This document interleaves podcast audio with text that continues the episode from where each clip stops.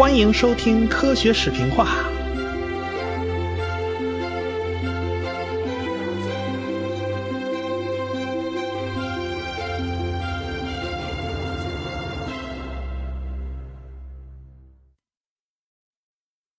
我们上次讲到啊，李森科开始了自己向上爬的历程。要知道啊。他不过是个农科站的技术员嘛，也没有什么特别了不起的成就。不过就在领导们病急乱投医的时候啊，他跳出来说了大话而已。哎，领导还挺开心的。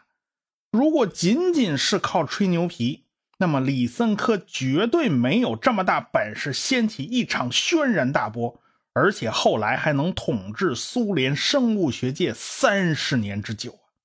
他在关键时刻，他碰上了一个人，这个人教给他一招，哎，这招可以说是神挡杀神，佛挡杀佛。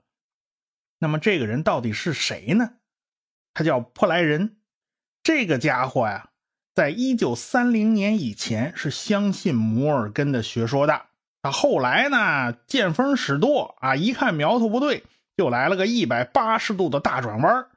这家伙原来他也不是搞生物学的。他是搞哲学的，你他你叫他去讨论讨论方法论之类的还行，你让他去做实验呢，那你还不如杀了他呢。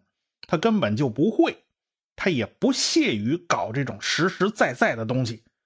这个人就是斯大林那个时代冒出来的这种大忽悠。这个破莱人自封是达尔文主义的理论专家啊，他的拿手好戏。就是超引马列主义经典著作的个别词句吓唬人，善于在别人的讲话和文章中搜寻阶级敌人。哎呀，这二位后来就认识了，这一认识可就麻烦了。这李森科算是碰到一个志同道合的好基友啊。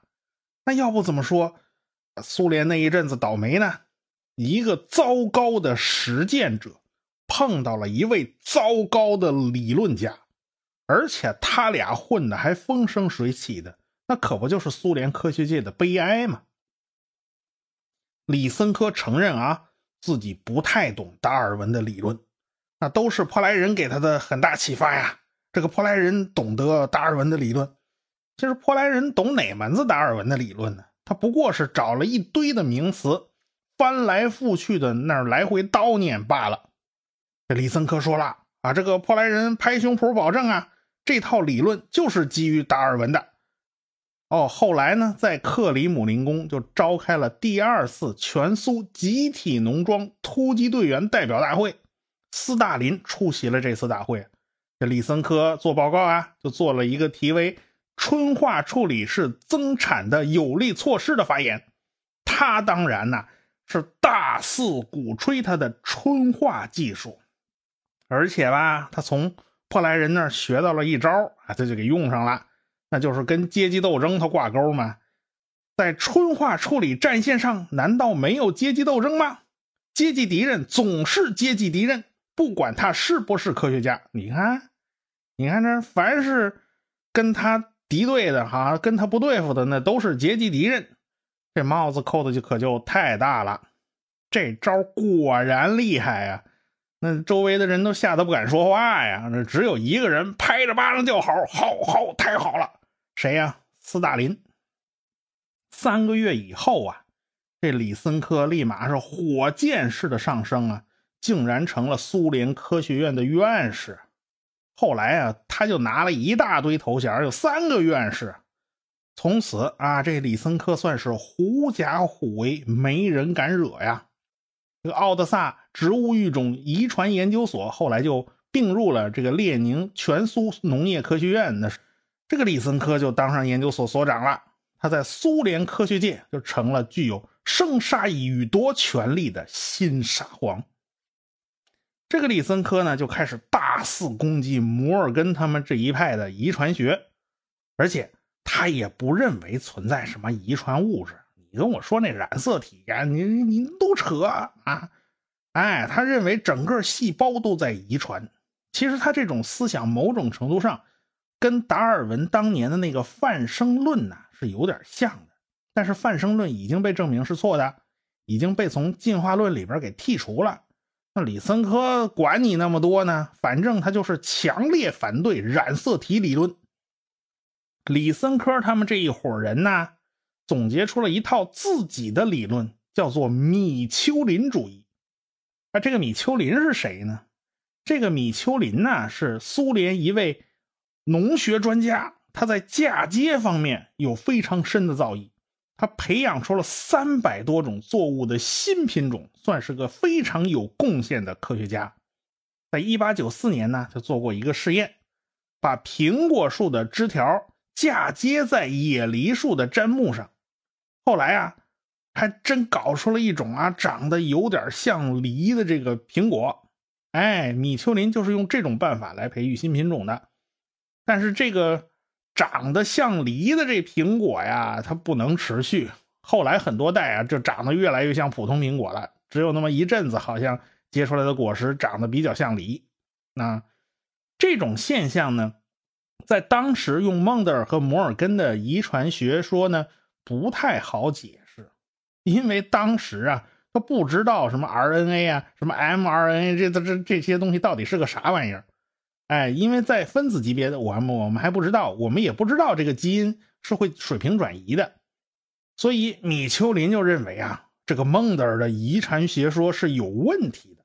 当然啦，这个米丘林认为，哎呀，现在还不完善嘛，对吧？以后完善了，说不定就解决问题了呢，这不是什么致命问题啊。这个米丘林主要还是关心一个个新品种的培育。他没多少功夫想太多的这种理论方面的事儿。他这个人呢，人缘很好。哎，他跟那个瓦维洛夫的学术观点是不一样的，但是两个个人关系还都不错啊。而且米丘林还要大量回复各地的就是群众来信啊，好多人都要写信请教他有关这个新品种怎么种啊，这这些零七八碎的问题。他都非常热心的一一回答，所以他最后写的书啊，好多都是他的回信。要不怎么说这个人人缘好呢？一九三五年，米丘林就去世了。哎，所以他属于躺枪的类型啊。他哪知道后来这李森科把他给抬出来了呀？所以李森科把自己这一派理论呢称为米丘林主义啊，这是正牌的俄罗斯自己。啊，我们这个民族自己的学说呀，那不是外国人的。当然，核心内容啊，你说不是外国人的，其实还是外国人的，那不就是获得性遗传吗？米丘林的确他有过类似想法，但是你想想，米丘林的岁数啊，米丘林所生活的那个时代，他属于老派人物啊，他生活那年代啊，大家都是这么想的。当然啦，李森科也有自己的依据。他经常引用的就是这么一个例子。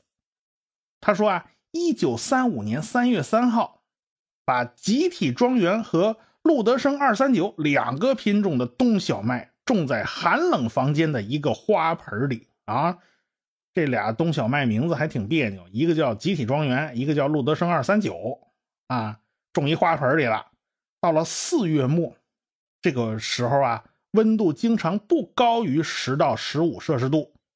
哎，然后呢？五月份开始呢，就不低于十五摄氏度了。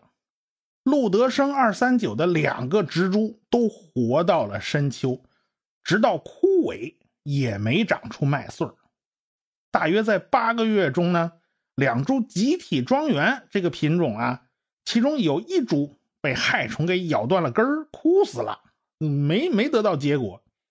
九月九号，从幸存的一株上边。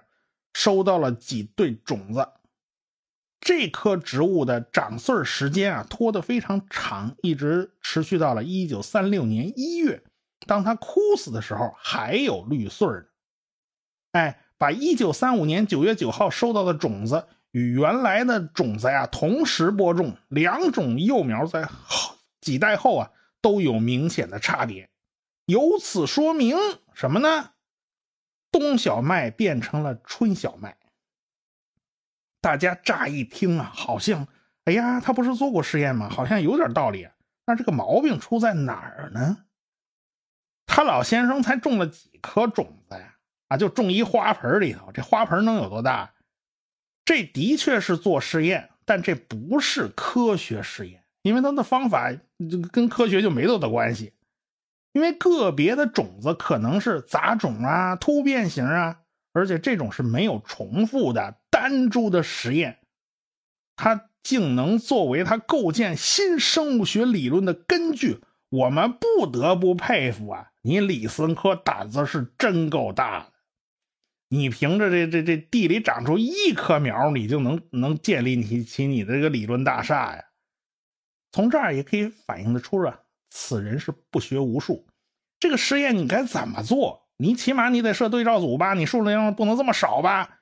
哎，他都不知道，或者说是揣着明白装糊涂啊。所以这个李森科基本上属于胡扯，但是李森科还是积极到处推广春画呀。啊，他在他现在有权了，他在上面推广啊，下边你乐意不乐意，你得你得照做呀。所以。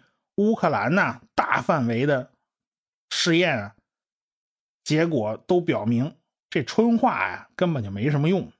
不过掌握了权力的李森科有的是办法，最简单的怎么办呢？篡改数据嘛，是不是？当然啦，不用他自己动手啊，他底下自然有识相的、善于揣摩上意的人，他会去做。你只要改一改数字嘛。啊，这一改嘛，立马形势一片大好嘛，哎，所以他就靠这个。所以说，李森科这个人品呢，实在是不怎么样，而且他还到处打击报复别人，谁反对他，他就整人家。他那个时候，你看三五年那会儿，正好碰上苏联开始大清洗，那肃反机关是到处抓人，整个一片风声鹤唳，大家都过得战战兢兢。就连郎道这样的物理学天才啊，都被抓进去关起来了啊！这还是郎道的上司卡皮沙四处奔走啊，最后以自己阖家性命担保，才把郎道给保出来。郎道出来以后啊，他都不成人形了。不过命是保住了呀。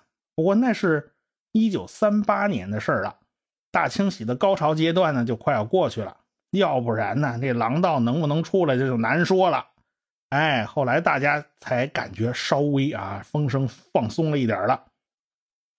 那么那位美国来的穆勒呢？他不是坚持摩尔根的遗传学吗？他毕竟是嫡传的呀。啊，那倒是，他在苏联培养了不少的人才啊，搞了很多研究。大家呀都反对李森科，但是架不住李森科他越来越红了，那几乎达到一手遮天的程度。这穆勒一看不好，咱还是走吧，咱就别在苏联待着了。所以他一九三七年就去了西班牙，加入国际纵队保卫马德里。你看，这位还真是铁杆的社会主义者啊！他后来去了英国，最后回到美国继续搞研究。他算是三十六计走为上，在关键时刻啊，他跑了。可是那位把他请到苏联的。瓦维洛夫可就没这么幸运了呀！这李森科呀，精心组织了对瓦维洛夫的围攻。他宣布瓦维洛夫是资产阶级的伪科学家，科学上的反动派。后来啊，他还找人去安全机关告黑状啊。这个瓦维洛夫于一九四零年八月六日以间谍罪被捕。在审讯中，瓦维洛夫坚决不承认有罪。他反复强调自己为苏维埃国家的利益忠诚工作。一九四一年七月九号，这个瓦维洛夫被苏联的最高军事法院判处死刑，不得上诉。当天晚上，瓦维洛夫写信给苏联最高苏维埃主席团，请求赦免，请允许他继续为祖国工作。结果遭到拒绝。在执行枪决之前呢？由于十月啊，这个德军进犯苏联，所以呢，他就被缓刑一年半。当然，他在监狱里头没过上一年半呢。受尽折磨的瓦维洛夫，就在一九四三年的一月二十六日惨死在狱中。他只活了五十五岁，一代科学巨星就此陨落。一九四三年呢，苏联卫国战争打得正激烈呢，在列宁格勒有瓦维洛夫创建的一个最大的种子库，里面储存了大量的种子，好多都可以吃啊。毕竟啊，我们知道大米、白面其实都是植物的种子嘛。列宁格勒被纳粹德国围困了九百天，是里无粮草，外无救兵啊。到了一九四四年，列宁格勒才被解围。这个过程里面有几十万人饿死或者冻死。这些饿死和冻死的人里面有九个正是守护种子库的科学家。尽管他们就守在粮食种子旁边，他们一粒都没动过。我们不得不佩服这些科学家的这种牺牲精神。生物学界的事儿呢，就因为战争的缘故被压下去了。毕竟打起仗来啊，谁还管这帮人吵架呀？这大片国土沦丧啊，要紧的事儿是打败法西斯。当然，李森科呢？他当时啊，他也是有一伙子人呐，他也不是一个人在折腾，他还有好多盟友呢。那叫有人的地方就有江湖嘛，借机打击异己的呢，就不止李森科一个。那比如说啊，这个土壤学家威廉斯与普里亚什尼科夫就吵起来了啊。这个问题就是如何提高土壤的肥力。这个威廉斯啊，就鼓吹啊。草田轮作，哎，他跟李森科呢是一伙的。那他跟李森科是一伙的，他就把他那个对立面啊，叫普里亚什尼科夫啊，就给扣上了一个孟德尔主义分子的这个帽子。其实人家是研究化肥的，他跟孟德尔主义没半毛钱关系。他主张建立化工厂。哎，按理说呀，这李森科只要大帽子一扣。那别人就拱手求饶啊！不过这次呢，他踢到铁板了。为啥呢？这个普里亚尼什科夫啊，有个女学生。这个女学生倒是没啥厉害的，但是她嫁那老公啊比较厉害。她老公叫拉夫连季·巴夫洛维奇·贝利亚，那是苏联望而生畏的内务人民委员，也就是特务头子。不过，这个贝利亚还是一位优秀的军工生产管理者。他知道啊，这个化肥厂是可以生产炸药的，打仗他用得上啊。因此，李森科这回啊，他算踢到了个铁板，他没能得逞。战争结束以后呢，气氛稍微有些宽松了，所以。又有不少人开始公开反对李森科。到了一九四五年，李森科直接否定了种内斗争。要知道啊，达尔文的进化论思想里边，最基本的一条就是物种内部的竞争啊。这条是受了马尔萨斯人口论的启发吗？这李森科给人全部否定了。那那你这还叫哪门子达尔文主义啊？所以啊。你别看他们老是把达尔文挂嘴边啊，其实搞的那东西早已经就背离了达尔文的思想了。你要说理由呢，这李森科他给你胡扯一通啊。他说全人类都是一个物种啊，那这倒没错啊。我们假如承认种内竞争啊，优胜劣汰，那资本家岂不是很爽吗？他们可以名正言顺的说自己剥削广大工人是对的。啊，这这为什么呢？这不就是种间斗争吗？是不是？这是他在接受媒体采访的时候说的。当时有个法国共产党党员，他也是生物学家呀，他还以为是这个媒体记者素质太差啊，一定是这个记者、这个媒体他歪曲了李森科的意思。这李森科不至于这么弱智吧？后来他见到李森科以后，俩人一聊，啊。他发现他自己冤枉记者了啊，冤枉媒体了，不是记者和媒体歪曲啊，那是李是李森科他自己就是歪的，也难怪人家法国人奇怪。要知道啊，就在李森科发迹之前，苏联的生物学界和世界水平呢基本上是保持同步的，某些领域啊还有不错的成绩啊。到一九三五年，李森科开始发迹，到一九三九年第二次世界大战开打，这段啊大家都忙着打仗呢。到了战后，西方的这个生物学就开始快速发展。就在这节骨眼上，这一九四五年嘛，你李森科怎么又跑出来大放厥词了吗？所以一帮子苏联的有识之士啊，他就看不下去了。他能看下去吗？他那可不就跟李森科急眼了吗？所以一帮人就告状啊，就告到了驸马爷的面前。这驸马爷是谁呢？正是斯大林的女婿，叫尤里，他分管科学技术。他呢就把李森科狠狠的给批评了一顿。这是一九四八年春天的事儿。尤里的父亲正是主管意识形态的日丹诺夫，那是斯大林当年的红人啊。哪知道啊，这个斯大林继续支持李森科，还让自己的女婿专门给李森科道歉。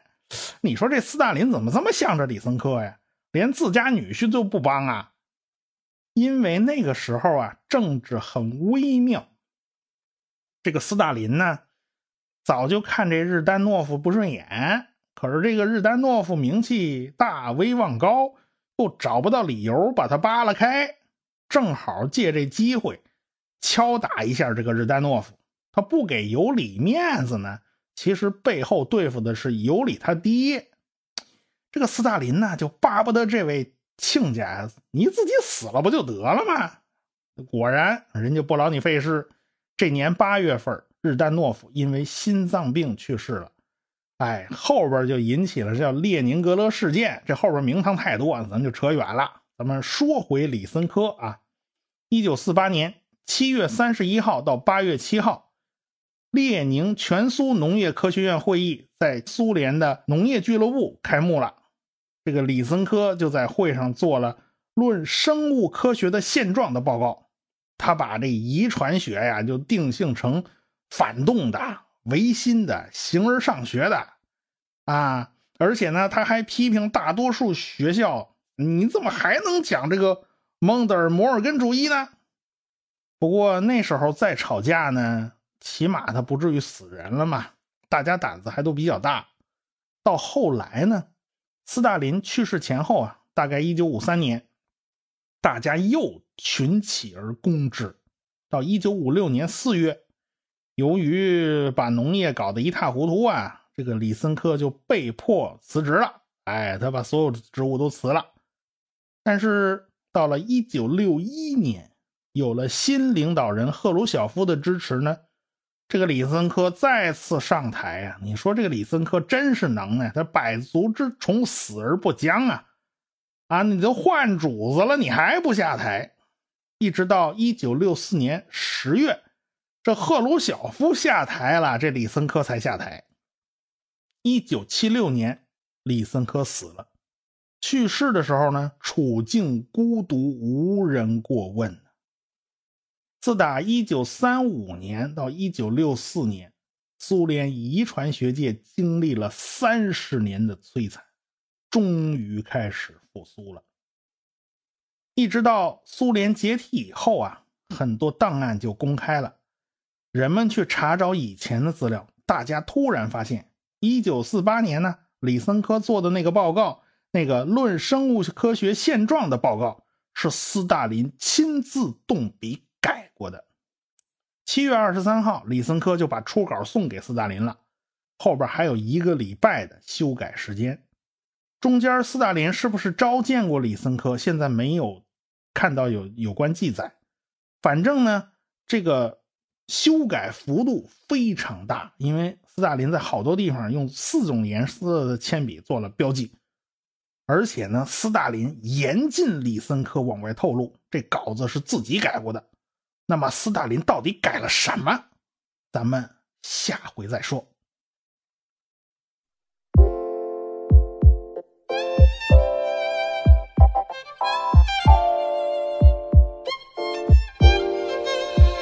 我是旭东，祝科学声音二零一七年的首场线下活动取得成功。那么我也会到现场给你们助阵。大家好，我是田一苗，预祝二零一七年科学声音首次线下活动取得圆满成功，恭喜卓老板！喜马拉雅的听众朋友，我是亚洲通讯社社长徐金波，祝福科学声音二零一七年首场线下活动取得成功。Hello，大家好，我是喜马拉雅的主播夏春瑶，那祝科学声音二零一七年首场线下活动取得成功哦。各位朋友，大家好，我是谷歌，在这里我祝二零一七科学声音首场线下活动圆满成功。我在这儿给大家加油助威。我是科幻奥秘时间的主播蚊子嗡嗡，祝科学声音二零一七年首场线下活动取得成功。我是随口说美国的自由军，祝科学声音二零一七年首场线下活动取得成功。我是卓老板。我是吴京平，我是汪杰，我是旭东。我们是科学声音。